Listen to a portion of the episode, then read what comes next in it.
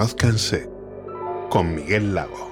Muy buenas noches, bienvenidos a este segundo programa de esta segunda temporada de Conózcanse, que he tenido a bien llamar Conózcanse Red Edition. ¿Por qué? Porque en la primera temporada llevaba un espectacular traje azul y en esta temporada he decidido eh, llevarlo de rojo, para que así no se nos mezclen los programas. Hoy tengo que hacer un arranque especial, eh, os voy a pedir que me permitáis leer porque mm, ha fallecido recientemente el filósofo Antonio Escotado y mi querido José Oribe, productor ejecutivo, eh, tenía a tan grande filósofo como una luz que le guiaba. Y es él el que ha escrito unas palabras que ha puesto en mi boca, que la verdad es que siento como mías, pero que son de él. Entonces, por admiración a José y la admiración que José le profesaba a don Antonio, leo. Quiero aprovechar este comienzo de nuestro programa, evidentemente, para mandar un abrazo a su familia y dedicarle unas palabras a Antonio. Con su pérdida se nos va un intelectual de primer orden, un curioso empedernido, un estudiante eterno que nos ha regalado una obra escrita impresionante, así como un montón de conferencias e intervenciones en debates. Antonio era conocimiento, como digo, un estudiante incansable y también un hombre libre, de los que hay pocos, un aventurero, un experimentador.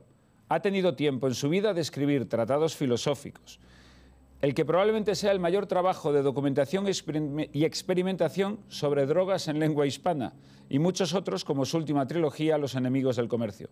Pero ojo, que también pasó por la cárcel e inauguró Amnesia, la famosa discoteca ibicenca, y prácticamente puso a Ibiza en el mapa como destino turístico. Sin duda, un hombre excepcional. Te dedica mi amigo José las siguientes palabras, Antonio. Muchas gracias. Que la tierra te sea leve y lo dicho, un abrazo enorme a los tuyos, a los que han quedado y a los que te recordarán siempre. Y siguiendo esta línea, hoy recibimos, yo creo que casi homenajeando al que fue nuestro primer programa, que que recordáis, donde recibíamos a un escritor, Juan Gómez Jurado, y a un artista, eh, Travis Birds, pues hoy lo hemos hecho al revés, porque hoy tenemos el artista, va a ser él, y la escritora es ella. Así que hoy recibimos en primer lugar, Elizabeth Duval, escritora, colaboradora de medios como Público y Contexto del recién premiado Gen Z, que ha ganado un Ondas, filósofa, como don Antonio Escotado, y estudiante en la Sorbona de París, con 21 años y ya tres libros publicados. Ahora cuatro. ¿Cuatro ya? pues mañana cuatro. Ah, no me digas que mañana ya sale el cuarto. Mañana el cuarto, Madrid será la tumba. Ah, mira, pues ahora mismo lo vamos, vamos a hablar de eso. ¿Y a quién viene a conocer hoy? Pues hoy viene a conocer a Rodrigo Cuevas, que me encanta la definición, porque es músico cabaretero y él mismo se define como agitador folclórico, además de un magnífico comunicador. Y ya termino yo diciendo siempre, como es tradición en este programa, cuál es la relación que yo tengo con los invitados. Y hoy es de los programas que más me gusta liderar. ¿Por qué? Porque no conozco a ninguno de los dos.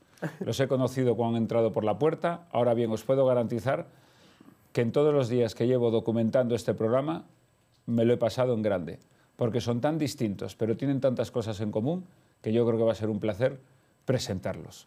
Rodrigo, buenas noches. Hola, ¿qué tal? Esta es Elizabeth. Elizabeth. Buenas noches. Encantado. Rodrigo. Igualmente.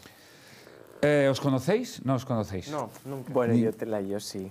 ¿Cómo? Bueno, pero no en persona. No, en persona no. Claro. ¿Y No, qué- pero y- yo, es yo que también siempre- había escuchado hablar de ti. ¿Habías o no? Sí. Ah, yo, te- yo a ti te sigo por las redes. Claro, y puedes conocer a las personas de muchas formas. No hace falta conocerse en persona para conocer una parte de las De personas. hecho, está este concepto ¿no? Eh, de la desvirtualización.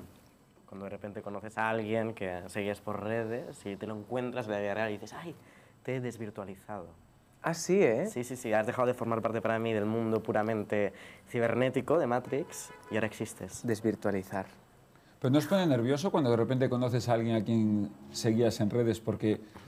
Y te lanzo otra. Cuando tú sigues a alguien en redes que además sabes que te sigue a ti y de repente coincidís. Y tienes la- una extraña sensación precisamente de eso, ¿no? De, de conocimiento, pero que es falsa. Es falsa totalmente, porque además es como, como cuando te echabas las cartas de, de pequeño que te decías, esto es, la primera era, esto es como eres, esto es como tú quieres ser, esto es lo que representas tú mm, a los demás, cómo quieres que te vean los demás. Pues claro, redes es como quieres que te vean los demás. Es la tercera carta. ¿Tú cómo crees que te ven los demás? Uy, pues hay de todo. Hay- Fíjate que uno de los comentarios que yo más he leído sobre ti eran comentarios sobre lo guapo. Ah, sí, ¿eh? Sí. Bueno, hombre, es que... Me parece, ¿te extrañó? Es, ver- es verdad, es cierto, ¿eh? como muchos admiradores... eh, De lo físico. Por, por el atractivo, sí, por, por lo físico del deseo.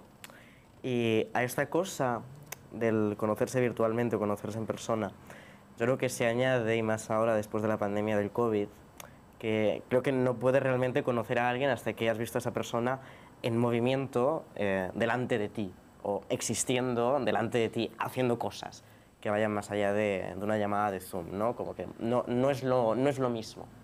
Total, total, porque a veces ves a personas en foto, estás harto de verlas en foto y de repente las ves, yo me pasa que las veo de perfil y digo, no te imaginaba ese perfil para nada. ¿No te pasa a ti? Bueno, A mí me pasa. puede ser que sí, puede ser que sí. Pero tú cuando conoces a alguien, ¿qué es lo primero en lo que te fijas? ¿A dónde, a dónde te van los ojos? Uy, no sé, yo de arriba abajo, vamos. Entero, un escáner Escanes. principal. Sí. Yo he contado muchas veces, por ejemplo, que me fijo en los zapatos. ¿Ah, sí? Sí, yo me fijo mucho en los zapatos, porque creo que los zapatos dicen mucho de una persona. Bueno, a ti realmente hoy, que vienes con estos zuecos maravillosos, eh, lo tenemos muy cómodos, por si tienes que salir corriendo, eso sí, pero entiendo que es pura tradición. Oye, yo corro con esto perfectamente, ¿eh? No me cabe la menor duda que lo he visto en videoclips. lo he visto en videoclips. ¿Y tú, Elizabeth, qué es lo primero en lo que te fijas cuando te presentan a alguien? Yo estoy de acuerdo con, con esta cosa de el observar la figura completa o intentar observar la, la- la figura completa. Aunque creo que muchas veces, eh, por una cuestión de que yo no mido mucho, ¿no? yo mido un metro sesenta y tres, con lo cual muchas veces lo que me puedo fijar es en la cara o en el torso, en el busto. No te da. De aquí para arriba porque no me da para otra cosa. Claro. ¿Y, el, y cuan- cómo te presentas? ¿Como filósofa, escritora? eh, Eh, yo tiendo a presentarme solamente como, como escritora cuando me dejan presentarme, o sea, cuando no es en un medio de comunicación en el que de repente hacen toda una ristra de las distintas etiquetas que, que se te pueden atribuir, yo tiendo solamente a decir, a decir escritora, también porque eh, la palabra filósofa tiene casi esta, esta carga de aparente estatus, que eh, luego es una mentira, ¿no? Porque ¿qué estatus social concedemos a los filósofos? ¿Qué- ¿En qué consideración social tiene la mayoría de gente a Escotado? ¿Qué, qué- qué respeto le tenían en su momento? ¿no? Pues realmente bastante poco. O realmente les importaba eh, bastante poco, salvo a la minoría de gente que podía conocer su obra, ¿no? Pero les daba muy igual. Y sin embargo, parece no puedes declararte eh, filósofo porque eh, para ser filósofo tienes que bueno, en la cabeza de mucha gente ser un señor de, de 70, a- de 70 años con, Con una, una obra extensísima, con una túnica detrás, ¿no? Así que mm, yo también, por respeto a esa convención, tiendo solamente a decir escritora, porque fundamentalmente es lo que hago, ¿no? Como, como escribo, eh, pues escritora. Si hiciera otra cosa, serías otra cosa. o sea, que filosofas poco, entiendo. Pues, Poco tampoco. yo, yo, yo no diría, yo no diría poco, ¿no? Es que uno de los gritos de este canal es filosofa, filósofo. Siempre que vemos un filósofo le pedimos que filosofe. A lo mejor no ¿Qué- te presentas como filósofa, como filósofa por, por miedo a tener que filosofar. No, desde luego que no. Luego O sea, que no. filosofarías sin A problema. gusto, eh, Ah, me quedaría a gusto de filosofar. En, en- en- en cualquier momento, ¿no? Eh, quizás no en cualquier momento, ¿no? Eh, hay momentos de la noche en, lo que- en los que sí, pero digo muchas veces que quizá en las primeras cañas, en las primeras dos o tres dobles, no es el momento para que te pongas a hablar Es de verdad, Heidegger. es verdad. Pero hay, quizás sí que hay un momento de la noche, eh, ya mucho más tarde, entrada a la madrugada, Estoy contigo en el que se reactiva. Sí. Yo, a partir del tercer cubata, filósofo. Ahí es cuando ya... La filosofía y la nocturnidad siempre muy de la tuvieron- mano, ¿verdad? Siempre tuvieron un... Sí. ¿Y tú cómo te presentas, fe. Rodrigo? Yo, yo la gente más brillante que conozco eh, es eh, gente a la que he visto a altas horas de la noche. Pues mira, eh, Y, solo brillan en muchos sentidos. pues te lo linko con otra cosa. Mi abuela decía que de noche no se conoce a nadie bueno. Todos los gatos son pardos, decía mi abuela. También. Pero decía eso, me decía, tú de noche no vas a conocer a tu esposa. Tú de noche no vas a conocer a un buen marido. Para, filo- para, para filosofar también, ¿no? Eh, Hegel dice que la lechuza de la filosofía solamente levanta el vuelo eh, cuando ya es tarde, cuando ya es de noche, cuando las cosas están casi ya difuntas. Mira, era es Tamariz el que vive, el que vive de noche. Le vamos a dar un abrazo que se tiene que estar despertando, despertando ahora. ¿Tú cómo te presentas, Rodrigo?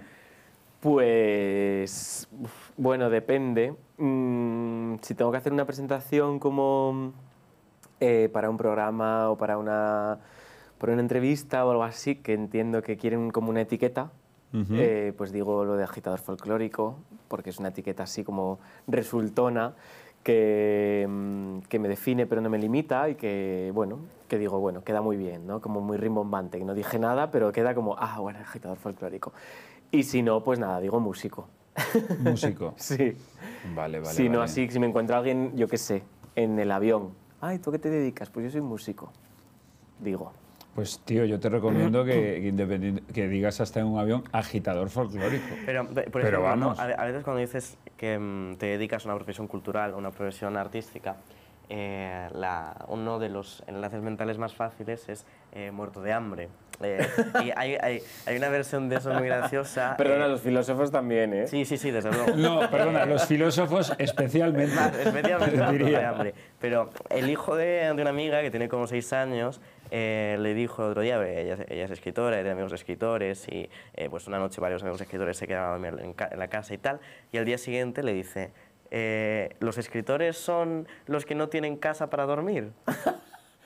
Bueno, a ver, es que los escritores, las escritoras, las pintoras y los pintores, eso es un caso aparte ya. Bueno, sobre todo poetas, ¿eh? No sé si la prosa igual no tanto, pero vamos, los que se dedican al verso y a la Bueno, pintura. tenemos un amigo en común, ¿Quién? Oh, Jaime Martínez. Ay, ay, ay, le amo. Jaime es fantástico. ¿Quién es? un- Ya puesto poeta asturiano, Poeta- eh, premio nacional Premio de poesía Nacional de. Poesía. muerto de hambre, entiendo por lo que estás diciendo. Sí, bastante, yo Bueno, pero creo. cuando te dan un premio nacional te dan dinero. Sí, Así que un poco menos. pero se te, se te acaba. Sí, se te acaba rápido. Porque no es, no es mucho, ¿eh? Los premios no, no es como el premio Planeta de eh, un millón de euros. Bueno, creo que son ve- 20.000 eurinos, ¿eh? Que no está Claro, mal. pero comparado con el premio Planeta de un millón de euros. Ah, no, nada. sí. Y, y tú como músico, tú como escritora, eh, ¿os consideráis más artistas o artesanos? Eh, fíjate, yo eh, cono- conozco a gente, poetas o escritores que tienen una concepción muy artesanal de, de la creación o que lo ligan mucho a la cuestión de la artesanía, también porque es una cosa de disciplina, es una cosa de, de trabajo constante. Yo no me considero una persona tan disciplinada como para llamarme artesana, en primer lugar, pero tampoco sé hasta qué punto la dicotomía entre lo artesano y lo artístico es una dicotomía real, ¿no? ¿Y en tu caso, Rodrigo? Pues mira, yo como trabajo todo el rato con el folclore y a mí me gusta mucho en el folclore que las, que las señoras, sobre todo, siempre hablo de las mujeres porque en general hay más mujeres que, que me hayan transmitido música tradicional que hombres, pues en general las mujeres tienen una concepción de, artística como un poco prerrenacentista, ¿no? que antes de, antes de que el artista se considerase a sí mismo como artista, eh, entonces lo- lo- estoy ahí como en un intermedio entre lo artesano y lo artístico, porque me gusta mucho ser como esas señoras. Entonces, ellas no se, no se consideran artistas para nada, aunque sean las mejores cantantes que hay en este país, las que cantan en su casa. Y entonces yo quiero ser como ellas, prefiero ser artesano. Claro, porque ellas tienen, efectivamente, esa... que me has dejado pillado, efectivamente, es que ellas tienen esa artesanía porque son a lo mejor artistas sin pretenderlo. Sí, bueno, yo, yo estudié en Historia de la Música, que antes del, antes del, eso, que antes del Renacimiento, a partir del Renacimiento el artista empezó a considerarse a sí mismo artista, ¿no? Y empezó ahí como el ego del artista a crecer, y eso, bueno, pues tiene sus cosas buenas y tiene sus cosas malas también. Sobre todo, em, creo, que, creo que se me escucha, porque me han arreglado ahora el micro, así que creo que se me escucha. Bien. Yo quiero pensar que ya antes también. Que- Yo, yo también lo quiero pensar, Pero pero, con- en relación con esta noción de... Sobre todo porque soltaste una chapa tan guay que sería una pena que se perdiese. Subtitulado. Claro, sí. no la En entendía relación además. con el artista y esta el noción de mm, el ego del artista, ¿no? Eh, el momento en el que surge también la noción de, del artista como genio. Un Ujú. momento en el que eh, el artista, según la filosofía, deja de estar eh, haciendo una, mm, un- un- un- una, una imitación simple, sino que los auténticos artistas son aquellos que están inspirados por los dioses y después son aquellos que poseen un genio particular. ¿no? Y hay una frase de Paul Valéry que, mm, que me gusta mucho, que dice que precisamente la noción del genio artístico de lo que da testimonio es simplemente de nuestra incapacidad para pensar el hecho de la creación artística. ¿No crees que hemos devaluado la palabra genio por usarla demasiado alegremente? Yo creo sobre todo que es una palabra que ha estado históricamente cargada de, de prejuicios y de una definición excluyente de aquello a lo que definía. ¿no? Sobre todo también porque pienso en los enlaces que puede haber entre la noción de genio y, por ejemplo, los términos del coeficiente intelectual, y por ejemplo en Estados Unidos, la discriminación sistemática población negra, donde se decía que, que eran más tontos porque los test de coeficiente intelectual que, que, les, que les daban, eh, por un montón de movidas sociales, por motivos de cómo estaban construidos, aparentemente salían escalas menores o salían con menores niveles de puntuación. Y también tanto la noción de genio como la noción de inteligencia han sido utilizadas históricamente como herramienta de exclusión y como herramienta de dominio y como herramienta de, de, distinción social. ¿no? Y por lo tanto no creo que hayamos mm, devaluado que debiera volver a ser una noción eh, aristocrática. ¿no? Yo creo que en realidad puede ser una noción a veces bastante inútil e incluso una, un, un lastre. Pero tú, por ejemplo, ¿a quién le pondrías la etiqueta de genio sin duda? A mí no me gusta la etiqueta de genio, así que no la utilizaría. ¿Ves? No la utilizarías. Luego, eh, la genialidad está muy, asociada a la precocidad y en eso eh, tú has batido récords de precocidad. No. Bueno, o sea, porque eres, eres jovencísima. En, en, a la música mañana no me dedico, tu música cuarto no. libro, eh, estudiar en la Sorbona. Bueno, es que tu currículum te precede. Y insisto, con una precocidad alucinante. ¿Eso te ha puesto las cosas eh, más difíciles? No, desde luego que no. O sea, yo creo que eh, quien se pusiera a decir que eh, la precocidad le ha puesto las cosas eh, más difíciles se estaría tirando un triple eh, de una manera extraordinaria. ¿no? Yo creo que la precocidad, sobre todo cuando es como una precocidad reconocida, una precocidad eh, que se valora de alguna manera a nivel social, no pone las cosas más difíciles, sino todo lo contrario, también porque estamos en una sociedad que aunque por parte de algunas generaciones se denigre a la gente más joven, mm. también hay una parte de la juventud que de forma histórica ha sido valorada como algo atractivo o como algo que se veía como positivo o como bueno e incluso como sexy. Con, con lo cual yo creo que puede ser, puede ser un atractivo. ¿no? Sí, pero, pero en las relaciones, por ejemplo, sociales o personales, mm. eh, un chaval joven, una chavala joven que, que es tan lista, Madre mía, pero yo que soy de los que se sentaba al fondo del autobús es que te reviento. Pero más que poner las cosas difíciles, ¿no? Yo creo que sobre todo puede provocar, por ejemplo, eh, soledad. Por ejemplo, pero eso, es, eso es difícil. Claro, claro, claro.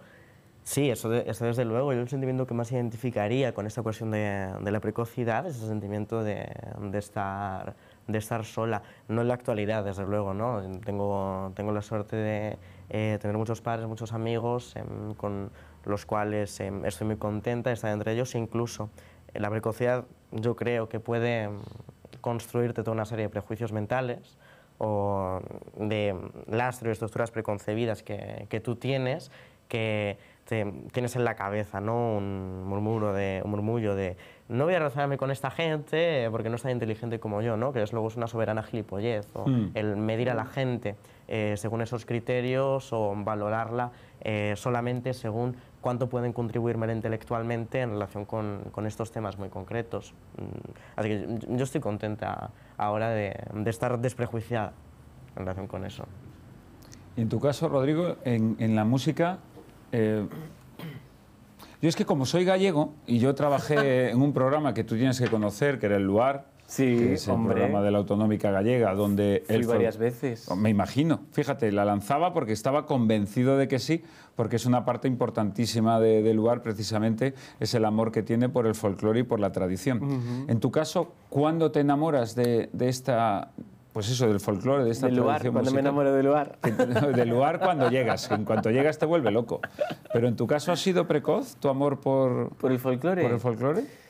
Pues la verdad que mm, no. Eh, a ver, sí que es verdad que lo primero que lo que hice yo con el dinero de la comunión y todos los ahorros así de cuando eres pequeño. ¿Cuántos años tienes, Rodrigo? ¿Ahora mismo? Sí. ¿O es una ordina- es una ordi- Exacto. Eso no se pregunta. ¿Por qué no se pregunta la edad? 22. Mira, un año más que tú. Dos chavales tengo ya aquí, me cago en la leche. No, yo 36. 36, perfecto. Nos vamos a la edad de la comunión. Entonces, con esos primeros dineros, con 9, 10 añitos. Ya hace casi 30 años, madre mía. Fíjate. Fíjate. Ay, ay, ay. Pues con esos primeros dineritos yo me compré una gaita. Qué que- bonito. Sí, bueno. No, no, es que a mí me gusta mucho ese instrumento. Por eso, mira, le voy a mandar un beso a mi cuñada, que es una gaitera excepcional. Sí, sí. Pues sí, a ver, ya había empezado a tocar el piano, es que no lo sé, lo tengo un poco borroso, no me acuerdo muy bien de las fechas, si las pongo para adelante o para atrás, pero sí que lo primero que hice fue comprarme una gaita en mi vida. Lo primero que me compré yo en mi vida fue una gaita. Pero nada, toqué muy poco tiempo, luego lo dejé. Vaya. Y mm, porque no era realmente estar en una banda de gaitas, no me... No, a ver, no es algo tradicional una banda de gaitas, eso, no- eso es así, no es tradicional, tiene 30 años las bandas de gaitas, 40 como mucho. Ah. Eh, y la música que había relacionada con la tradición en aquella época, pues tampoco me llamaba la atención, eran grupos folk, que, eran como, que tiraban mucho como de esta, de esta etiqueta de lo celta, que yo no, con la que estéticamente yo no me sentía para nada eh, mm, atraído. Y entonces, nada, yo seguí, yo estaba estudiando piano, seguí con el piano, dejé la gaita y, y pasé un poco de todo aquello. Y de repente yo tuve una revelación eh, ya de mayor, con 22 años, 21 años, estudiando en, en- en Barcelona, yo estudiaba en Barcelona, y te- tenía una profesora maravillosa que se llamaba Silvia Martínez, que, que bueno, de esas profesoras que siempre, que, que- que hay, hay gente, maestros y maestras que te, que bueno, que te dan clics en la vida, que te hacen escoger un camino u otro y te dicen, jolín, menos mal que me encontré contigo porque igual si no, no lo hubiese cogido. Y esta persona me dijo, ¿por qué no te vienes a un congreso de la Sociedad Ibérica de Endomusicología? Que sé yo que te están gustando mucho las asignaturas de endomusicología. Te tengo que preguntar qué es endomusicología. Endo- Endomusicología, no bueno, lo sé. pues es como la parte de la musicología que estudia las, las mm, no las músicas tradicionales, sino la- lo que tiene que ver con la antropología, ¿no? O sea, la parte de la musicología que tiene que ver con la antropología. Pues sobre todo se estudian músicas populares, pero, pero puede ser pues desde el surgimiento del rock, del pop, o sea, puede ser cualquier tipo de música popular que viene de, de la creación colectiva, ¿no? No, no las músicas consideradas cultas. Y entonces, pues me invitó a ese congreso de la SIBE y me fui allí a Palma de Mallorca y por la noche nos llevaron a ver a unos paisanos de allí, unos señores, cantar música tradicional y de repente dije, amigo, esto, Esto me sí, gusta a mí. esto sí me parece, me- es- esto sí me tocaba, ¿no? De repente dije, claro, esto sí, que deben- esto sí que me recuerda a mí a lo que yo escuché alguna vez en algún bar en mi pueblo cuando era pequeño y de repente encontré la música, la música vocal tradicional, que es el 90% del repertorio tradicional, es vocal. Lo que pasa es que cuando entró la gaita, en- tanto en Asturias como en Galicia, fue como, bueno, se la cogió como un emblema. Cuan- Cuando, se cogen cosas como símbolos, pasó lo Bueno, mismo. La construcción, no, digamos, ¿no? Lo- por parte de Fraga, cuando era ministro de la España, los símbolos de, la, de Spain is different para venderlo al turismo, ¿no? La fabricación de una idea, de una imagen, De una lo que imagen. culturalmente tiene que significar España. Claro, pero eso creo, que pasó en todos los, en, Claro. pasa en todos los sitios, ¿no? En España pasó con el flamenco y con la copla, eh, y en Asturias y en Galicia pasó en los años 80 y 90 con la gaita. La- o sea, gaiteros había muy pocos comparados con todas las pandereteras que había. O sea, me estás diciendo que yo como gallego me estoy enterando ahora aquí en directo Bueno, es que la gaita es de antes de ayer. No, hombre, que ¿No va. llevamos tocando la gaita No, no, yo desde no Alfonso X el Sabio? No dije eso para nada. Para nada digo eso. Lo que pasa es que las bandas de gaitas son de antes de ayer. Sea, qué eso disgusto, sí me, te lo está- tengo qué que decir. disgusto me estás dando. qué disgusto me estás dando. me Las bandas de gaitas son un invento eh, mm, eh, marcializante de una copia de todo ese celtismo que vino de Escocia, de Irlanda, de coger eh, a- y hacer como cosas impresionantes y esas cajas de alta tensión que no existían en Galicia. Asturiano envidioso, cabrón. No, perdona, la- el mismo, lo mismo nos pasó en Asturias, no pasa nada. Luego eso pasó a formar parte Claro. y ya está, no pasa nada. No lo Existe odio. Este ensayo eh, muy interesante del historiador Hobsbawm de la invención de la tradición, precisamente, ¿no?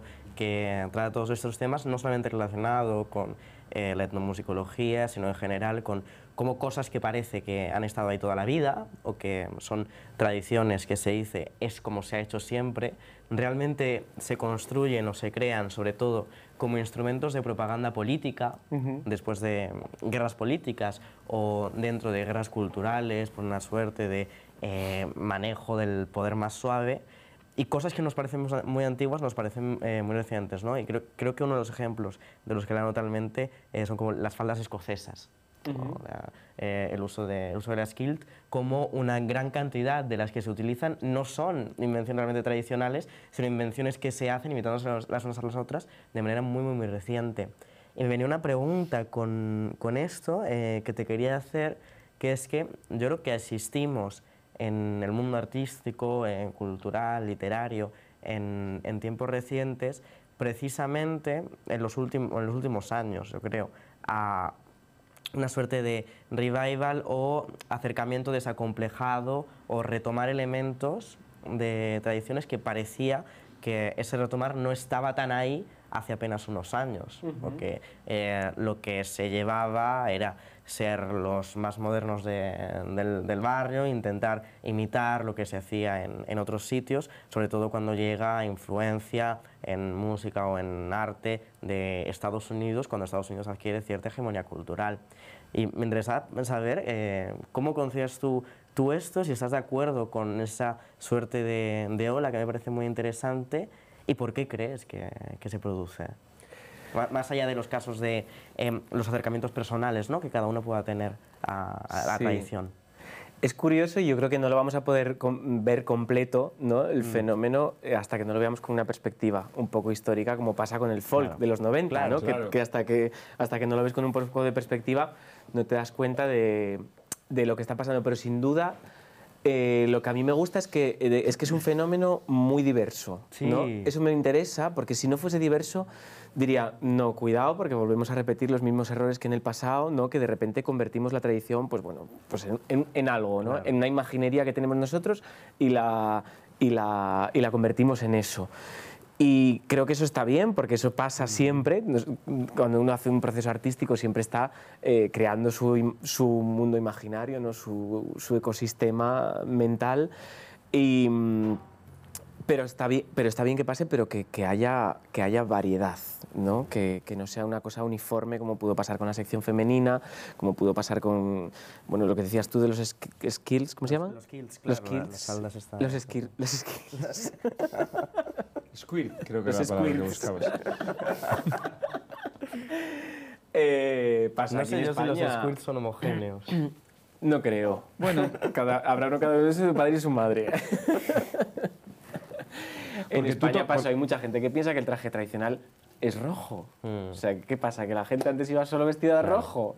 Pero, hombre, no. Eso fue una cosa Yo esta política. mañana he visto una- un videoclip de una muñeira, por ejemplo, que Sí. es gallega. O sea, tú tocas muchísimos palos dentro del folclore tradicional. O sea, Sí. no te, no te arrogas a uno solo. No. Bueno, ninguna señora lo hizo en su vida, ¿eh? No lo sé, yo estoy aquí para que me expliques y para aprender de ti. Claro, las, pues, eh, o sea, en- en- dentro del folclore, bueno, el folclore es, es muy localista porque antes eh, se viajaba mucho pero muy lento. ¿Pero que es ¿no? folclore del norte? ¿El qué? Yo te pregunto desde la más absoluta ignorancia. Muchas veces porque lo soy y no tengo ni idea de lo que estoy hablando, y otras veces porque me hago el interesado sobre un tema, entonces pregunto desde la pose de ignorante. En este caso la ignorancia es real. Sí. O sea, porque claro, yo pienso en el folclore y veo Despeñaperros para abajo Sí. y me sale copla y cantejondo. De- de- y de, la Comunidad de Madrid para arriba Sí. me va a la cabeza, pues eso, a Asturias, a, la- a Galicia, a la Muñeira, a, Sí. a la pandereta, a la gaita. Bueno, es que es muy complejo porque, a ver, la copla no es de Despeñaperros para abajo, la copla es una cosa española. Surgió en toda España, se, eh, se practicó en toda España y luego se cogió como, a partir del franquismo, lo cogió como la canción española, ¿no? Se convirtió en la canción española, pero la copla, la copla, mira, lo, decía lo dice muy bien Lauren Postigo en un programa de cantares en el que entrevista a, a Concha Piquer, y él lo presenta diciendo, por el río de la guerra, en una orilla cantaba eh, Ojos Verdes, Miguel de Molina, mientras en la otra orilla lo cantaba con Chapiquer. La copla y las músicas populares son de las pocas cosas que compartimos toda la sociedad, todos los estratos sociales y, y todas las ideologías. Entonces, eh, la copla es una cosa que, que ya se dio con la radio. Entonces, fue una cosa ya más masiva, no, no es... Tiene un, tiene un pozo folclórico, pero no es folclore. Te entiendo, ¿no? te entiendo. Tú eres un estudioso del folclore. Bueno, a mí me gusta, sí. Y te voy a pedir que además nos vas a cantar un tema y, y te pido también que me cuentes tu outfit. Mi outfit, bueno, pues Sí. mira, mira, ¿Qué- pues esto es gallego, tiene, por ejemplo? decir. Eso es gallego. Claro, eh, a- a- yo vengo aquí, a- hablo, parece que hablo desde una ortodoxia del folclore cuando yo soy cero ortodoxo, o sea, Tú eres un agitador, lo hemos dicho antes. Pues mira, esta montera es una montera. mm, a mí me gusta cuando voy viajando, pues me voy comprando mm, indumentaria tradicional. Soy un amante de la indumentaria tradicional y de la artesanía eh, tradicional. Me encanta. Y entonces, pues mira, pues esto es una camisa gallega con un dengue hecho de hilo en vez de de paño, que es lo tradicional. Este pantalón no tiene nada de tradicional. Este- son unas madreñas semi-tradicionales, porque la madreña, lo que tiene la tradición es que cuando eh, siempre es útil, tiene, tiene como un componente de utilidad. Cuando deja de ser útil, suele desaparecer. Eh, entonces, la madreña, esta madreña está modificada, no es tradicional, porque sigue siendo útil. Esta es una madreña que te puede utilizar cualquier persona en La Asturias. madreña es asturiana. Sí. Bueno, las hay en más sitios, en León. ¿Para qué servía? ¿Cuál era su utilidad? Pues mira, una, una madreña sirve para yo, vamos, yo Para madreñas. Tú estás en tu casa, no, tú estás en tu casa, sí, en zapatillas. Ay, ¿No? Y esto lo me tienes encanta- afuera. Me encanta además que las zapatillas sean de, de abuelo. Claro, por eso te digo que son, esta, esta zapatilla, esta madreña es moderna porque ya se utiliza con zapatilla de suela de goma. Ah, amigo. Antiguamente se utilizaba con zapatilla de fieltro entera, ¿no? Con el escarpín.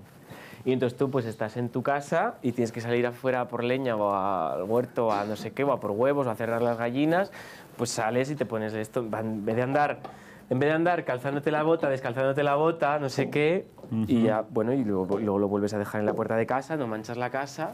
Es, es- es un poco la, eh, la utilidad, yo a veces cuando salgo a tirar la basura, que no me cierro los zapatos, sino que simplemente pongo... Son las crocs de, De- son las Crocs. Asturias. Las crocs. De antes. Necesitas unas madreñas Sí. Bueno, eh, para ir a sacar la basura. yo la última vez que vi unas ya son, eh, las vi, no quiero mentir, no recuerdo en casa de quién, pero como objeto decorativo. Bueno, hay gente muy hortera, mucho. hay gente muy hortera. Bueno, pues eh, nos vas a cantar un tema. ¿Queréis que os cante un tema? Por favor. Eh, Elizabeth, ¿te molesta que cante? No, no. Os voy a tocar una... Le, le- le- le he escuchado cantar antes, hace un momentito. En la prueba de sonido. ¿Qué nos vas a interpretar? A ver, pues voy a cantar una, una jota de, de- del pueblo de, de la zona del pueblo de mi abuela, de Casares de Arbas, de León, del norte de León. La Fíjate, pandereta ¿ves? es un Yo soy tan ignorante que oigo J y me voy a Zaragoza. Ya, bueno, es que... Fíjate, con, con unos amigos eh, que son, que son de, de Zaragoza, eh, los dos, eh, y- pero viven los dos en París. Y, cuando, y a veces, cuando, cuando hemos salido, ha habido momentos en los que había música electrónica de fondo, había tecno de fondo, y entonces teníamos la broma constante de eh, que se pusieran a bailar y decir tecno J. La Y bailaban. Jotas. Tecno J. Se pegaba. Claro, Claro. Si es que pega total. Sí, pega total con el ritmo, ¿no? Sí, sí, sí. Pues sí, pues, pues la Jota la hay en todos los lados, la hay en Galicia, la hay en. Asturias. No lo sabía. ¿No sabías que había Jota en Galicia? No. ¡Ay, ¡Madre! ¿Se baila tanto como la muñeira? Es que, el- mira, desconocemos tanto nuestro patrimonio Pues mira, esta es la conclusión a la que voy a llegar. y Y no me importa tanto... pasar vergüenza delante de toda España y No, claro decirlo que que, no. lo desconozco, porque así aprendo. La vergüenza la comparte toda España, comparte esta vergüenza. Sí, sí, sí, sí. España debería compartir esta vergüenza. No saben nada de su folclore. Saben más del patrimonio inmaterial estadounidense que del patrimonio inmaterial español. Y eso es, es que es de, pate- de, de cateta. Somos muy catetas. Pues venga.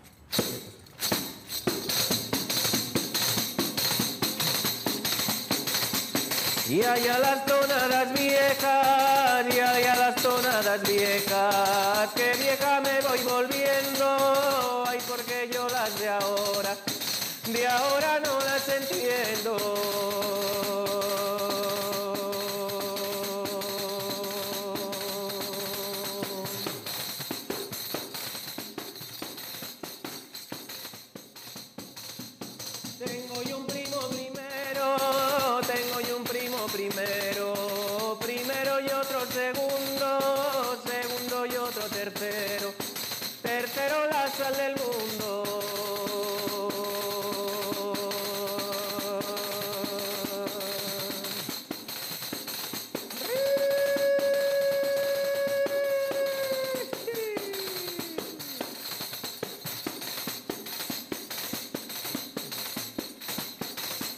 Despedida y no partida, despedida y no partida. Tuve anoche con mi amante, despedida y no partida. Que el amor nunca se parte.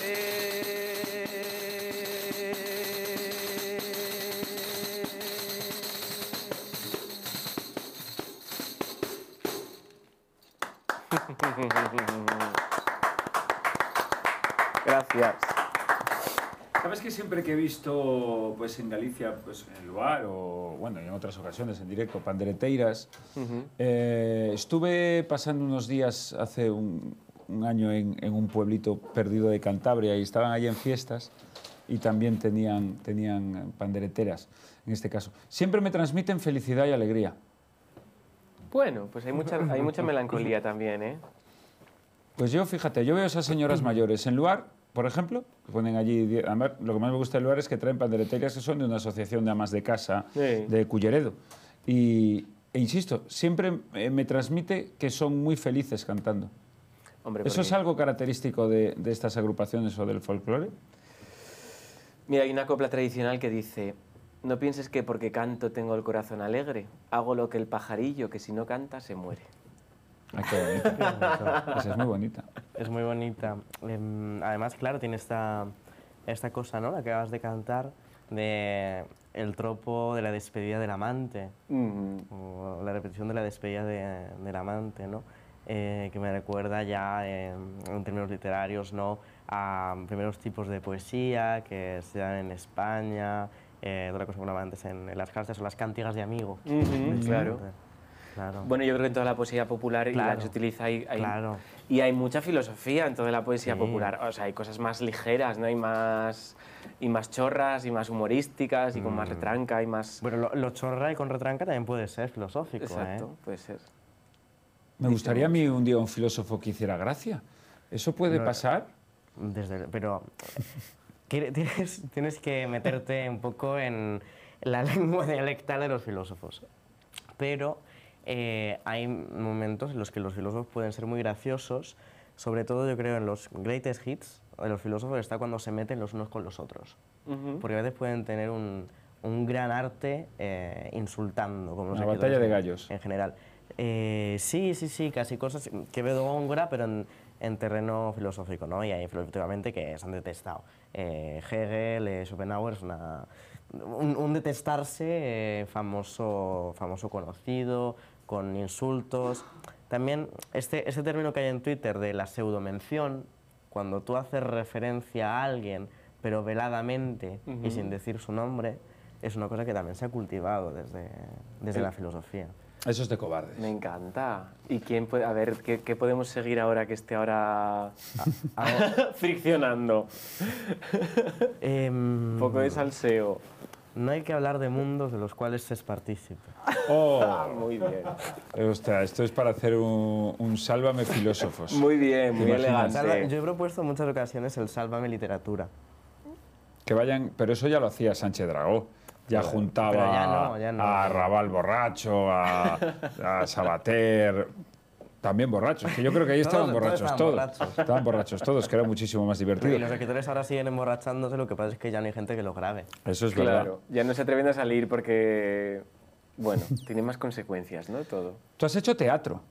Sí, yo, una, yo estuve como hacía, coordinaba un poco el guion de una de teatro y la recopilación de textos y el trabajo con los textos, eh, que se llama El cuerpo se hace nombre, que dirigía Consuelo Trujillo, y yo hacía el- ese trabajo de textos junto con Ana Rossetti primero, y luego me ocupé yo en solitario después, y también interpretación dentro de la obra de teatro, e incluso danza contemporánea dentro de la obra de, de teatro. Entonces los tres hemos pisado escenario.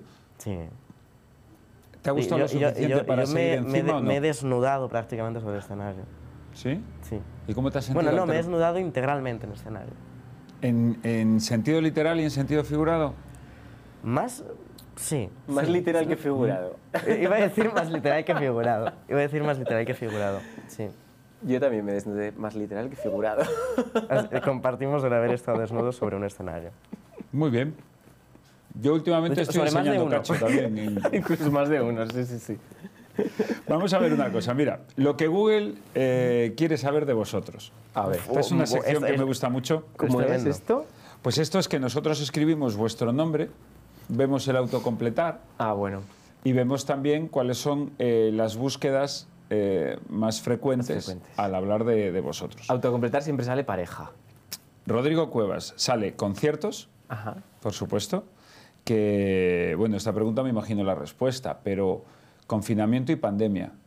¿cuánto lo has echado de menos? ¿Los conciertos? Sí. Está mal decirlo igual, pero poco. Vale, pues entonces no es la respuesta que había imaginado, voy a reconocerlo, me esperaba una cosa más, mucho, porque el público, la gente... Eh, hombre, yo suponía que iba a volver. O sea, ya sí que es verdad que cuando tenía el primer concierto, que fueron como tres meses sin conciertos, el primer concierto tuve en junio, el día de San Juan, Mm. y, y sí que es verdad que subí al escenario como, wow, estaba como nervioso, de, no sé si me voy a saber las canciones, o sea, estaba como raro y tenía ganas. Pero sí que es verdad que yo, es que yo no hay cosa que más me guste en mi vida que estar en mi casa y, y entonces, claro, estuve dos meses mm, Como Dios. como Dios en casa, en casa todo el día. O sea, es que no hay cosa que más me guste. Yo cojo vacaciones para quedarme en casa. Mira, yo lo pasé muy mal, pero te reconozco que ahora dicen sexta ola, digo, "Oh, un confinamientito de un Así de mesecito. 15 días. Eso de que ya te meten en casa. Claro, porque yo vacaciones como buen autónomo no cojo. Pero que de repente te encierren, pues mira, eh, vuelvo a beber. no tengo mayor problema. Sale Hombre, pareja, efectivamente. Sale pareja. Sale pareja. Sale Inverfest. Ah, mira. Sí. Eh, ¿Tú qué prefieres, festivales o conciertos individuales? Bueno, es que hay festivales que son conciertos individuales. El Inverfest, por ejemplo, son conciertos individuales. Mm, me gustan más conciertos individuales que, digamos, festivales de tú, tú, tú, tú, tú, tú, tú. Como público y como, y como artista. Tu, otra cosa que sale, tu top 5 en Spotify. ¿Ah, sí? Veleno, Ah, mi... Sí. La magia de tu melena, Sí. El día que nací yo. Sí. ¿Es el día que nací yo, el día que nací yo esa? El día que nací yo. El día, qué bonita es esa canción. ¿Verdad? Sí. Chiringuelo, Como la cantaba Imperio Argentina. Mm. Cosiendo, bordando en aquella ventana. Hay cosa más poética que esa, que esa canción. El día que nací yo, qué planeta reinaría. Por donde quiera que voy, pero no, qué me la, malas... pero no me la recites. Yo pensé que te ibas a arrancar un poco. No, hombre, no. Y No me pagáis tanto. no, nada, no cobro yo, vas a cobrar tú. Y Ronda de Robledo de Sanabria. Sí. Que es que claro, yo veo aquí la magia de tu melena el día que nací yo y de repente otra vez la tradición, no entiendo. Ronda de Robledo de Sanabria, que no la he escuchado, pero igual. Pues tienes que escucharla, es muy bonita. Sí. Es una ronda de un pueblo de, de Sanabria, de Zamora. Y las rondas son una de las mayores expresiones poéticas y líricas de la, de la, bueno, de la lírica española. Y se tienen ahí, muriendo. Y la gente mandándose por, por, por Tinder frases sin vocales. Donde esté una tuna. No hace falta una tuna. Donde esté una buena, una buena ronda de un- un- una persona cantando debajo de un balcón. Expresar el amor con una canción. Es que me está encantando esto que estás diciendo, porque es verdad que se está perdiendo el cortejo. Hombre, que se está perdiendo. ¿Está perdido? ¿Sí? Sí. ¿Tú has enamorado mucho cantando? Bueno, lo que puedo. Sí. Sí, sí. O sea, ¿tú para enamorar cantas? ¿Rondas? Sí. Claro. Hay que cantar. Qué bonito. ¿Te han cantado alguna vez, Elizabeth? Mm, me han dedicado Mm. a cantarme. Sí, sí, sí, me ¿Sí? han cantado. Sí, sí, sí, sí. Eh, Además me, gu- me gusta mucho como, como verbo, esta noción de que, de que te canten. Es muy de, bonito. De forma como, en, en un sentido muy amplio, que te canten. Que es que convertir el verbo cantar en reflexivo. En encantar. Oh, Cántame, me dijiste, cántame. cántame por el camino. De hecho, está tu disco, Manual del Cortejo. Y eh, Verdicio, que tengo aquí anotado que te confunde con que eres de ahí por tu canción. Sí, bueno, no es mi canción ni siquiera. Es una canción de principios de siglo de Marcos del Torniello, que era un escritor asturiano, y, y que yo hice una versión, simplemente. ¿Haces mucha búsqueda? Eh, de- es que, por ejemplo, mencionas una canción de principio de siglo. Hmm. Eh, ¿Disfrutas la búsqueda, el descubrimiento? Lo que más. Sí. Hombre. Claro, porque yo creo que el, el folclorista tiene mucho esa labor de antropología, de decir, ay, que encontré una canción, que me cantó una canción una señora que nunca había escuchado en ningún lado, qué preciosa es, porque bueno, hay- el folclore hay muchísimas canciones, es que hay muchísimas, infinidad, pero, pero cuando encuentras una verdaderamente brillante, pues es como si encontrases un hueso de, de un neandertal, supongo. ¿Consideras que está abandonado por las instituciones la tradición folclórica? Sí, pero no me preocupa. O sea, yo creo que el folclore tiene que estar... El folclore es algo doméstico. Y doméstico y, y, mm, y comunitario. Nadie tiene que meter mano ahí. Es algo libre y es mejor así. Eh, evidentemente hay que dar facilidades, como a todas las, como a todas las artes, ¿no? Pero, pero yo, yo es que no me, no me canso de decirlo, que lo importante no es que estemos nosotros cantando en el escenario. Yo, yo no hago folclore en un escenario. Yo, eh, yo me aprovecho del folclore para hacer una cosa mía y trabajar y, y hacer una expresión artística. Pero yo me estoy... Es una cosa totalmente extractiva la que yo hago. No es folclore. Lo interesante del folclore es que se siga cantando en las casas. ¿Y eso cómo va a ir? ¿Cómo, qué cómo van a hacer las instituciones? Van a ir a tu casa, oye, cántale folclore a tus hijos. Ya, ¿no? te entiendo, pero, pero protegerlo de alguna manera, financiar asociaciones para poder, eh, para que, por ejemplo, tú pudieras tener una escuela en la que enseñar folclore a los niños. O aprobar la cooficialidad del asturiano. Por ejemplo, aprobar la oficina del asturiano. Sí, no, sí. Hombre, igual se pueden hacer muchas más cosas, es verdad, me estoy poniendo yo radicala. pero, eh, pero sí, o sea, el objetivo tiene que ser que la gente cante en sus casas, cante en las plazas, cante para enamorar, cante para, para festejar, cante para bailar y que se baile, que se, que se viva el folclore, porque es una expresión colectiva que genera mucha empasta mucho a la sociedad. Es lo contrario de las redes sociales. Yo, yo creo que el folclore, o sea, la, cultura popular es un poco nuestra salvación. Es el, eh, lo que, de lo que va tu libro, que solamente me leí el argumento, ¿no? de, de que los de las casas ocupas enfrentadas se enamoran. Seguro pues que fue bailando una jota o algo así, tuvo que ser. No lo leí todavía, pero vamos. No me cabe la menor duda. ¿Dónde se pueden unir esas dos personas? A través de la cultura popular. Bueno, se enamoran por Grindr. O sea, bueno, Vaya, no, no todo lo se- contrario. No, no, no, no se enamoran por Grindr, se conocen por Grindr. conocen. Luego, luego ya se enamoran. Bueno, hablando de antropología, de hecho, hablan sobre mm, eh, esta cuestión, ¿no? De cómo eh, cuando las poblaciones hacían, por ejemplo, los ritos para convocar la lluvia o las danzas de la lluvia, no era porque creyeran que realmente era esa misma danza lo que iba a convocar que de repente fuera a llover, como hay una creencia muy extendida de que realmente eh, Sí. pen- se, pensa- se pensaban, eh, la gente se piensa que creen que se va a convocar la lluvia con la danza en sí misma, pero tiene una función mucho más de eh, se percibe que va a llover y se hace una función puramente ritualística, no hay necesariamente una creencia animista de que eso va a convocar a la lluvia, sino se, se hacía incluso por el placer de esa danza. De celebrar. En sí misma, de estar celebrando que va a llover. Bueno, en España hay muchísimos cantos para convocar Claro. la lluvia. Y son preciosos. Y cantantes, ¿eh? Elizabeth, en tu caso, lo primero que sale, First Dates. ¿Ah, sí? Es que estuvo en First Dates. Ay, no sabía que habías estado en First Fue, Dates. fue una maniobra de, mm, Maniobra, de, me publici- de- encanta. de publicidad que luego no salió tan bien como podía haber salido, eh, porque yo sacaba el libro, yo sacaba Reina, pero cuando saqué Reina, que lo saqué el 11 de marzo de 2020, al día siguiente cerraron todas las librerías del país. Vaya, hombre. Con lo cual, la maniobra de salir en First Dates para hacer promoción un poco a lo yo vengo a hablar de mi libro, ¿Pero te enamoraste por lo menos? No. ¿Tampoco? ¿Con quién te pusieron? Es que yo sabía que esto te iba a volver loco, Rodrigo. Yo sabía que esto te iba a volver loco. Mm, No, con una, con una chica muy maja, pero no me... No, no me, no me enamoré. Yo, yo, yo, yo cuando fui además me estaba enamorando por otro lado. Tú fuiste a lo de tu libro. Te recibió Sobera, tomaste el cóctel ahí en la barra, te sentaste. ¿Quién pagó? Em, puede, creo que fue a media. Hicisteis lo de mitad mitad, que es ya cuando Sí. ves que la cosa ya no va a ningún sitio. Yo creo que hicimos lo de mitad y mitad. Me encantó lo de ya me estaba yo enamorando por otra parte. Claro. A ver, es cierto. Otra cosa que sale, Twitter. Eres muy activa Sí. y beligerante. No. Vehemente, más no, bien. n- No. Moviditas.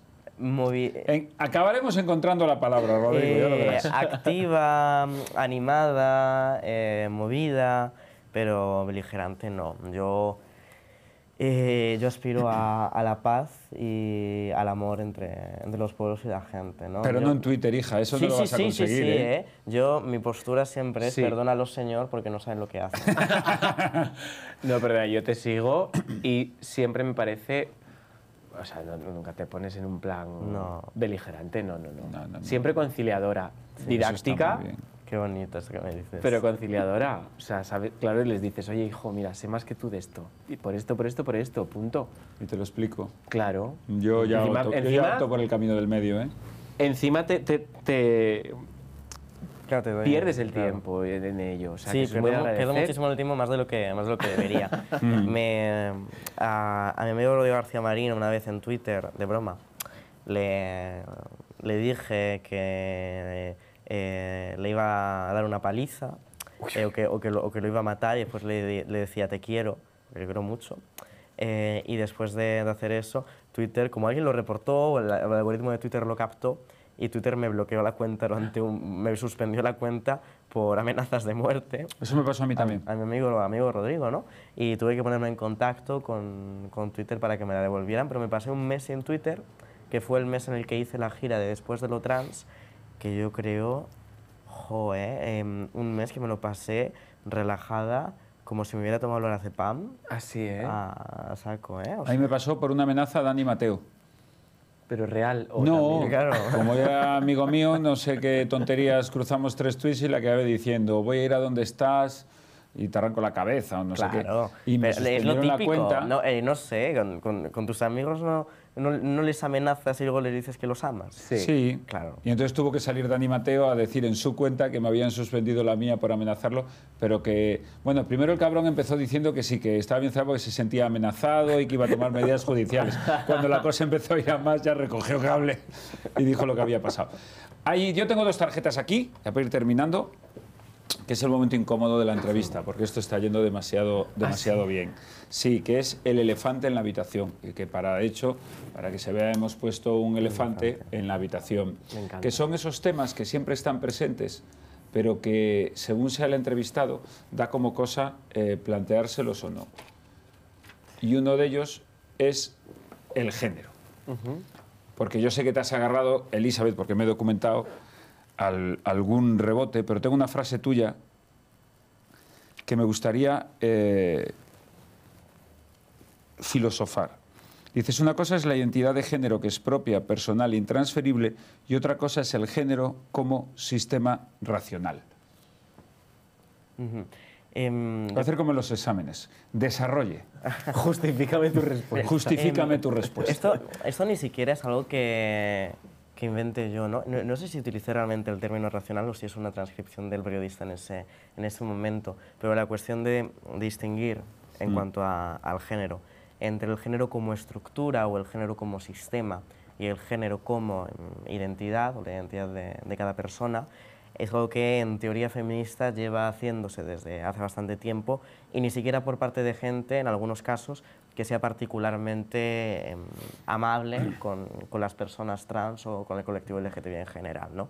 Es decir, el considerar que hay tal cosa como toda una serie de eh, comportamientos, gestos, maneras de ocupar el espacio, roles sociales, guiones que la gente tiene o se propone como norma que debería seguir y se inculca en las cabezas de la gente que tienen que seguir, que eso existe como estructura, que eso existe como sistema social, como toda una serie de maneras en las que nos relacionamos entre otras personas y que luego de esa estructura interiorizamos y convertimos en nuestras y construimos una imagen de nosotros mismos y una identidad a la que también nos agarramos fuertemente, esta separación entre lo que eh, funciona como estructura social y como dinámicas, de la cual también participa la identidad, y la identidad mm, es algo que se ha hecho en la teoría desde hace mucho tiempo, ¿no? pero porque tú tienes que analizar las cosas intentando ver cuáles son los matices entre cómo algo funciona eh, como relación social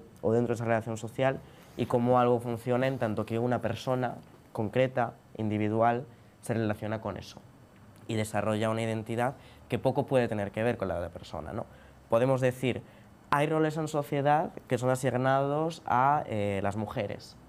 Y sin embargo, aunque digamos eso, probablemente si hablamos con distintas mujeres, la definición muy concreta de esas personas de lo que para ellas es ser mujer o por qué ellas consideran que son mujeres va a variar todo el tiempo o va a ser todo el tiempo variable y no se va a corresponder necesariamente con lo que implique en esos roles sociales, ni esas normas, ni lo que les ha sido impuesto. ¿no? Y yo creo que más o menos va por ahí. También eh, yo diría, no es tanto... Yo creo que Rebotes no, no, me ha agarrado tanto como lo que he dicho recientemente de que eh, ahora que saco la novela que no tiene tanto que ver con, con el género, aunque creo que es difícil decir cosas que no tengan que ver con cuestiones que sean relacionadas con el género, eh, he dicho que quiero jubilarme un poco de, la temática trans, ¿no? pero el género no se reduce a, la temática trans. Eh, pensar sobre el género de forma más general es una cosa mucho, mucho más amplia que lo trans o, lo LGTBI. Así que del género se puede hablar, podemos hablar de ello.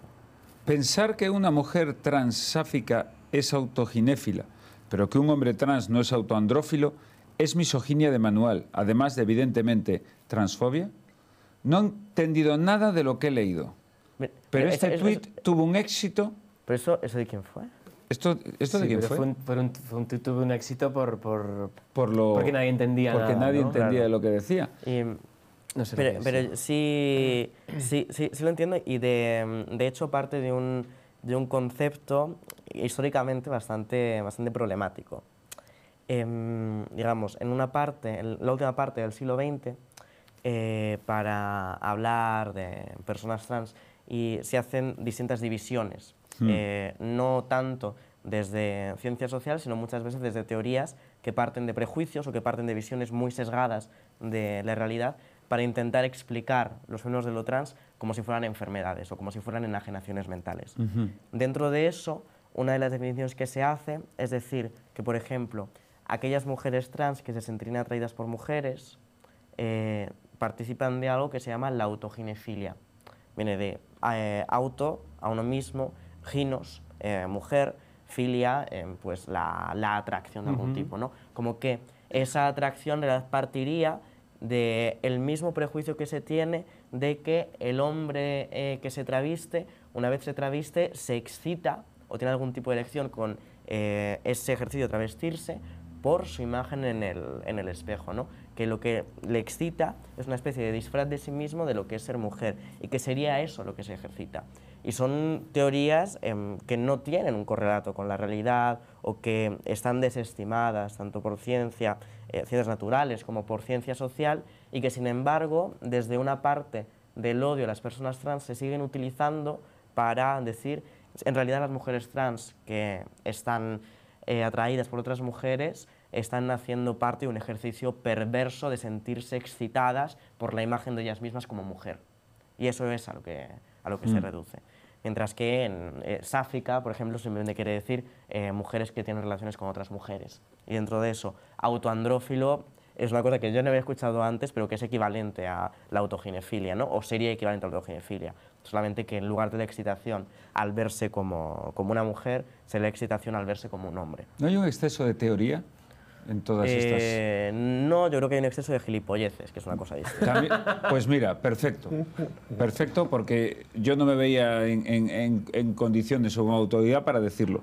Pero yo sí veo que, eh, que hay una guerra actual entre feminismo, lo trans, lo puro, lo jurídico, lo Yo creo que genital. no, no es cierto que haya una guerra actual entre el feminismo y lo Pues trans. como espectador te reconozco También que porque... la sensación que se transmite es de excesiva beligerancia Pero, y, y y también te y digo, excesiva ¿cómo- eh, colocación de etiquetas. pero ¿cómo, ¿cómo no va a transmitirse en buena parte esa sensación si, por ejemplo, cuando desde canales de televisión se han hecho debates para hablar de la ley trans, lo que se ha colocado han sido dos mujeres trans para hablar contra eh, dos feministas que quizá consideran que ellas dos son enajenadas mentales, mientras que se ha invisibilizado que para mí una mayoría del feminismo no está en esos posicionamientos o no está en posicionamientos que consideren a las personas trans como enfermas mentales o que considere que haya ningún tipo de posición de beligerancia.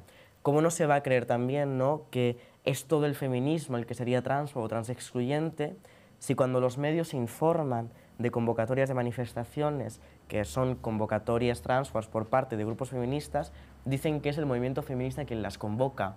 ¿Y por qué dicen eso?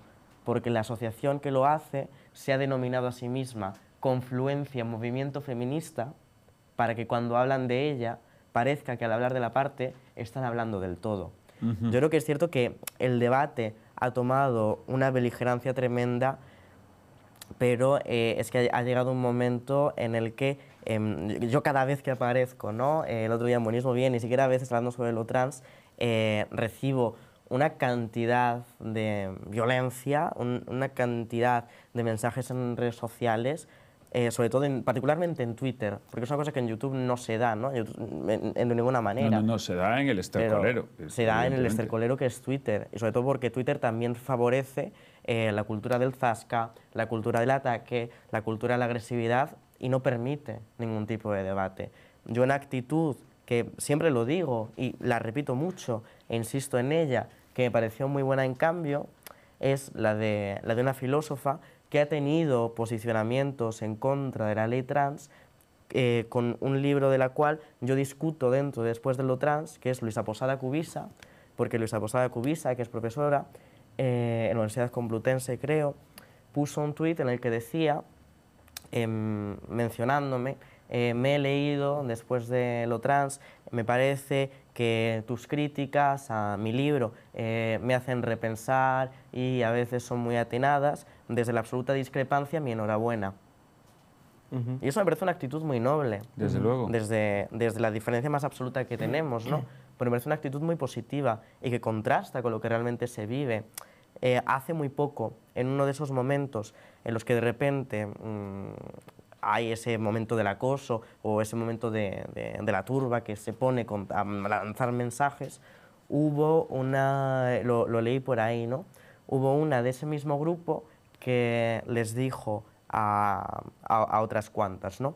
Eh, me parece que lo que estáis haciendo es acoso, porque no estáis criticando lo que está diciendo, os estáis metiendo con ella por cuestiones físicas o por cosas que tengan que ver con nada, y no deberíamos rebajarnos a esto.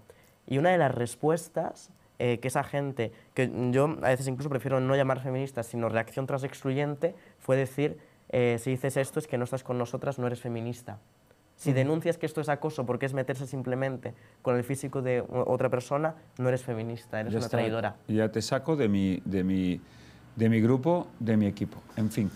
Y en tu caso... Sí, pero bueno, siempre es como estamos dando el foco como, exacto, a, a lo más escandaloso siempre. yo creo que es minoritario. Y es muy minoritario. Sí. Y es un efecto de, la actualidad de la, yo creo, por bueno, de las ¿y cómo no va a suceder si también, de repente, ¿no? medios de comunicación, a alguien que no tiene ninguna relevancia en el discurso social, cogen y a una mujer que gritó la culpa es del judío, van y le dedican una entrevista y hacen propaganda diciendo eh, admiradora de Hitler.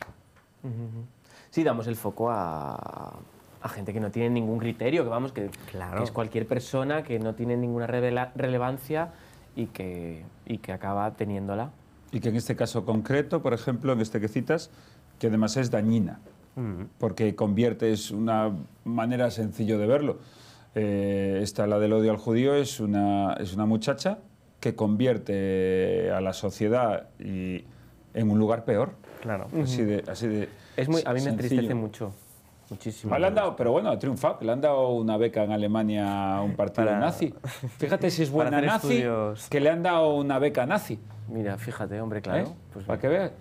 ahí, se la van a dar? Ahí está, España, la fuga de cerebros. Me cago en la leche. en tu caso. Pues puente de plata. Di que sí. En tu caso, el elefante es lo rural. ¿A ti a qué te suena eso? Es mucho más fácil que el de ella. sí, pero a ti a qué te suena, a qué te suena lo de la España vaciada, por ejemplo. Eh, bueno, pues, no sé. Yo creo que la mayoría de la gente de las zonas rurales no se siente muy identificada. Hombre, siempre hay que poner etiquetas. Estamos en ¿Tú crees que hay mismo. desprecio a lo rural? Hombre, sí. Hay desprecio a lo rural y hay desprecio a lo periférico y hay desprecio y bueno, lo mismo que estamos, que estamos hablando. hay mm, como una, digamos, hay un nacionalismo español eh, centralista mm, madridcéntrico Mm. que, que, bueno, todo lo que, lo que, lo que no sea castellano, no, no castellano, porque es que ni siquiera es castellano, es, es, es un concepto ya, es una identidad española que no es castellana. ¿Hay algo más paleto que querer vivir en el centro de una gran ciudad? Pues pocas cosas, la verdad. Vivir en, sí, vivir en, eh, vivir en Majadahonda es más paleto. vivir en un chalet. Vivir en un chalet, para mí es lo más paleto que hay en este mundo. Y mira, ¿qué- ¿cuál es eh, para ti? ¿Dónde vives ahora? Yo en Piloña, en, en Asturias. Y ahora ya dice yo en el centro de Madrid. No, yo vivo en París, en el 20, que es uno de los barrios que está al norte-este de París, en el borde con, con la periferia. Bien, me gusta esa zona. Es, es- es una zona que está muy bien. Es que te lo estoy diciendo en serio. que yo paso todas las navidades en París. A ver si vas a venir tú ahora aquí a, a- a hacerte de más conmigo. ¿Dónde- dónde que- te hospedas? Que llevo, que llevo, pues tengo, bueno, es que no lo puedo contar, pero tengo una cosita. Y ahí, porque yo, es que yo- es que yo estoy casado con una, yo estoy casado con una francesa. Entonces, eh, ella es de Lyon, esto lo he contado muchas veces, tampoco os voy a aburrir ahora. Ella es de Lyon, pero en Lyon está toda su familia, entonces yo prefiero ir a París. y llegamos eh, al final, eh, que no recuerdo. eh, ah, bueno, mira, eh, sí, les voy a hacer, voy a hacer esta. Voy a hacer. Sí, el bloque me está. Aquí está, aquí está, aquí está. Ah, sí. No, pero antes de ese, que, voy a hacer cinco minutitos más, que me apetece. Eh, que estas son preguntas O diez. rápidas. Son preguntas Tira rápidas.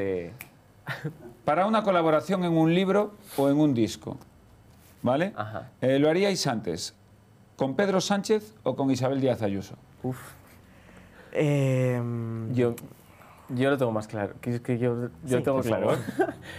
Yo creo que con Pedro Sánchez, porque es que Díaz Ayuso, eh, un Pero- disco es muy largo. Pero, pero yo creo que... mm, ¿Cómo, cómo se llama eh, esta especie de canto del- el de, lo- de los vascos, sobre todo? El un irrinchi. un irrinchi. Yo creo que Isabel Díaz Ayuso tiene que tener a lo mejor una capacidad para el irrinchi destacable. ¿Quién ganaría una pelea a puñetazos? ¿Ayuso o Almeida? Eh, a mí me gusta pensar que Ayuso... A mí también, yo creo que Ayuso Como, totalmente. eh, que de repente se convierte en Chucky, el muñeco diabólico. ¿A quién habéis mentido más? ¿A vuestras parejas o a vuestros jefes? Hombre, a mis jefes. Evidentemente, de aquí a la China. Esta pregunta, es, esta pregunta define mucho a una persona. Os pido que penséis la respuesta. En la ducha, Ajá. ¿os enjabonáis de arriba a abajo o de abajo a arriba? Primero el pelo, eh, porque para que el champú actúe, y luego el resto del cuerpo. Yo lo mismo. Bad somos, Bunny- somos gente de bien. De abajo arriba, como Sí, haces, sí, pierdes sí. todo el jabón, Claro. gastas más, fijo. ¿Bad Bunny o J Balvin? Uf, Bad Bunny. Bad o sea, Bunny, sí. J Balvin es uno de los mayores. Está mal hablar de los músicos, pero el que sabe el de mí, si ni me va a ver en la vida. J Balvin es un- una decepción. Ya está, y lo dejo, es un fake. No. ¿Con quién preferiríais cenar? ¿Con Martin Scorsese o con Brad Pitt? Scorsese.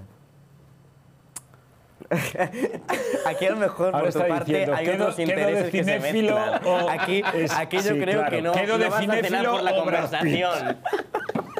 Hombre, igual, Brad Pitt Mira, yo Brad Pitt. Yo Brad ser, Pitt. puede a ver, ser. yo Brad Pitt. O sea, yo, yo, yo Brad Pitt. Voy a aguantar la chapa al viejo hablándome de cuando rodó Casino. Venga, hombre. A mí Brad Pitt sin camiseta, pero vamos, sin ningún género de Hombre, dudas. pero Brad Pitt seguro que también tiene una vida interesante. que es- También, también me, también te digo, me recuerda las declaraciones de, de esta directora o de alguien de Hollywood, ¿no? Que, eh, que dijo que en una fiesta estaba Scorsese y no sé quién más drogados y que él era completamente insoportable y que tuvo ella también que drogarse para aguantarlo.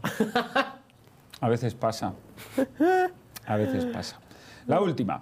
Yo he montado todo este tinglado, eh, conózcanse, del canal Comedy Room Televisión, con el único fin de conocer al dios al que le rezo, que es Elton John.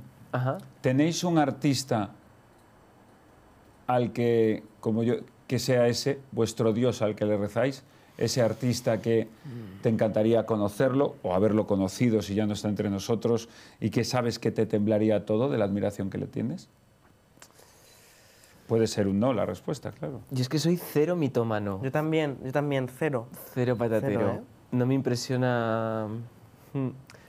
Eh, entonces sí que hay gente a la que admiro muchísimo su Pero- trabajo, pero nunca tuve un póster colgado en mi habitación. Vale, que sois dos sin sangre, lo he entendido. No hay ningún problema. no, pero sí que te sangre puedo- no es horchata. no, hombre, claro. No, pero eh, a, a Schopenhauer, No, Schopenhauer no, porque era un misógino. y Pues no sé, a Hegel. Es que estoy diciendo nombres random de A- a- a filósofos porque a no Hegel sé. más, a Hegel, a Hegel más, pero hombre, a Hegel... Hegel, a... Hegel tú lo a- lees, Hegel tú lo lees y te dices a- que a nivel de conversación, aunque le, aunque le admires mucho, a Freud le pasa un poco lo que a Scorsese con la droga.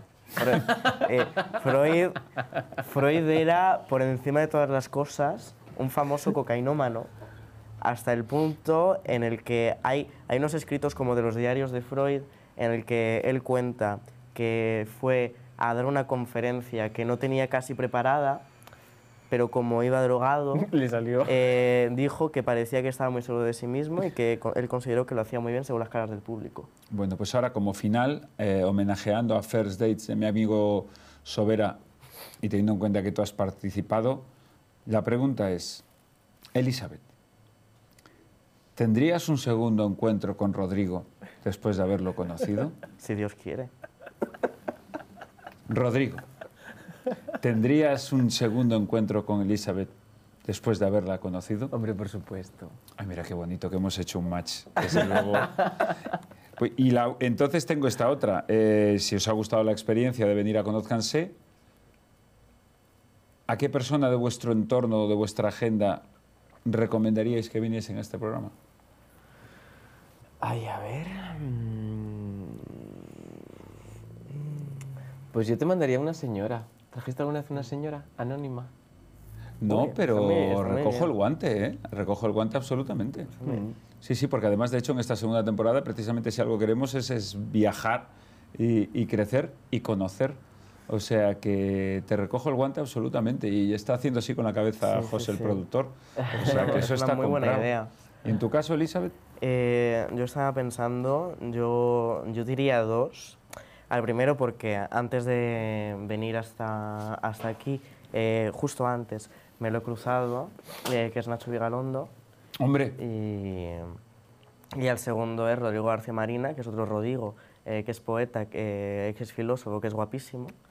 Eh, y, l- y lo de todo bien es muy joven, que, que es un tío muy listo y muy guay. pues te compro los dos. Pero bueno, Nacho cuando me lleve a los felices 20. Entonces luego A hablamos. mí ya me ha llevado. Digo, bueno, ya a mí no, que no les caigo bien, pero ese es otro tema. Bueno, nos despedimos ya. Nos despedimos ya y os voy a hacer un regalo, porque yo sé que cuando he empezado el programa eh, y me habéis visto arrancar con las gafas oficiales de Comedy Room, que esto no se lo puede poner cualquiera, pero sí los invitados al programa. Entonces, el regalo que tengo para vosotros, que no me, no me digas que con tu outfit de hoy no pegan todo. Esto pega, esto va con, para cual- esto vosotros. pega con todo. Isabel, a ver qué tal. Al ser negras van con todo, ¿sabes? Pues que estás genial, estás comedy room total. Es que os quedan genial, es que de verdad, yo no sé cómo no estamos ganando dinero comercializando esto. Yo no sé por qué no las pusiste al principio Claro, ya y si hacíamos toda la es entrevista Más. así. Que nos Es verdad, es verdad. nos da muchísima más Ah, credibilidad. pero- no, no, no, eh, ¿Qué no, no formato. Oh, Conózcanse a ciegas, con los ojos vendados y con un alterador de la voz. Uh. Hostia, pues te puedes creer que me he quedado así porque me ha gustado. Que me he quedado, porque he empezado ya a, a- a pensar en traer gente que no sabe que se odia. Eso es muy bonito, eso es muy Y, bonito. y luego- hacerle preguntas que no tengan que ver con su carrera, ni con Claro, nada que nada, haga, nada, nada, nada, banales, nada. ¿no? Y de repente Y que, se caigan bien, que se Sí, caigan, sí. obligarle a hacerlo para que se caigan Y bien. que de repente abre y, y son eh, Pablo Iglesias y, y, Íñigo y- Rejón. y, eh, y Íñigo Rejón, que estaría guay esa. Pues la semana que viene más, queridos, este ha sido el 2x02 de Conozcanse Red Edition. Con Elizabeth, con Rodrigo, nos lo hemos pasado en grande. Eh, ¿Puedo decir los invitados de la semana que viene? No. ¿No?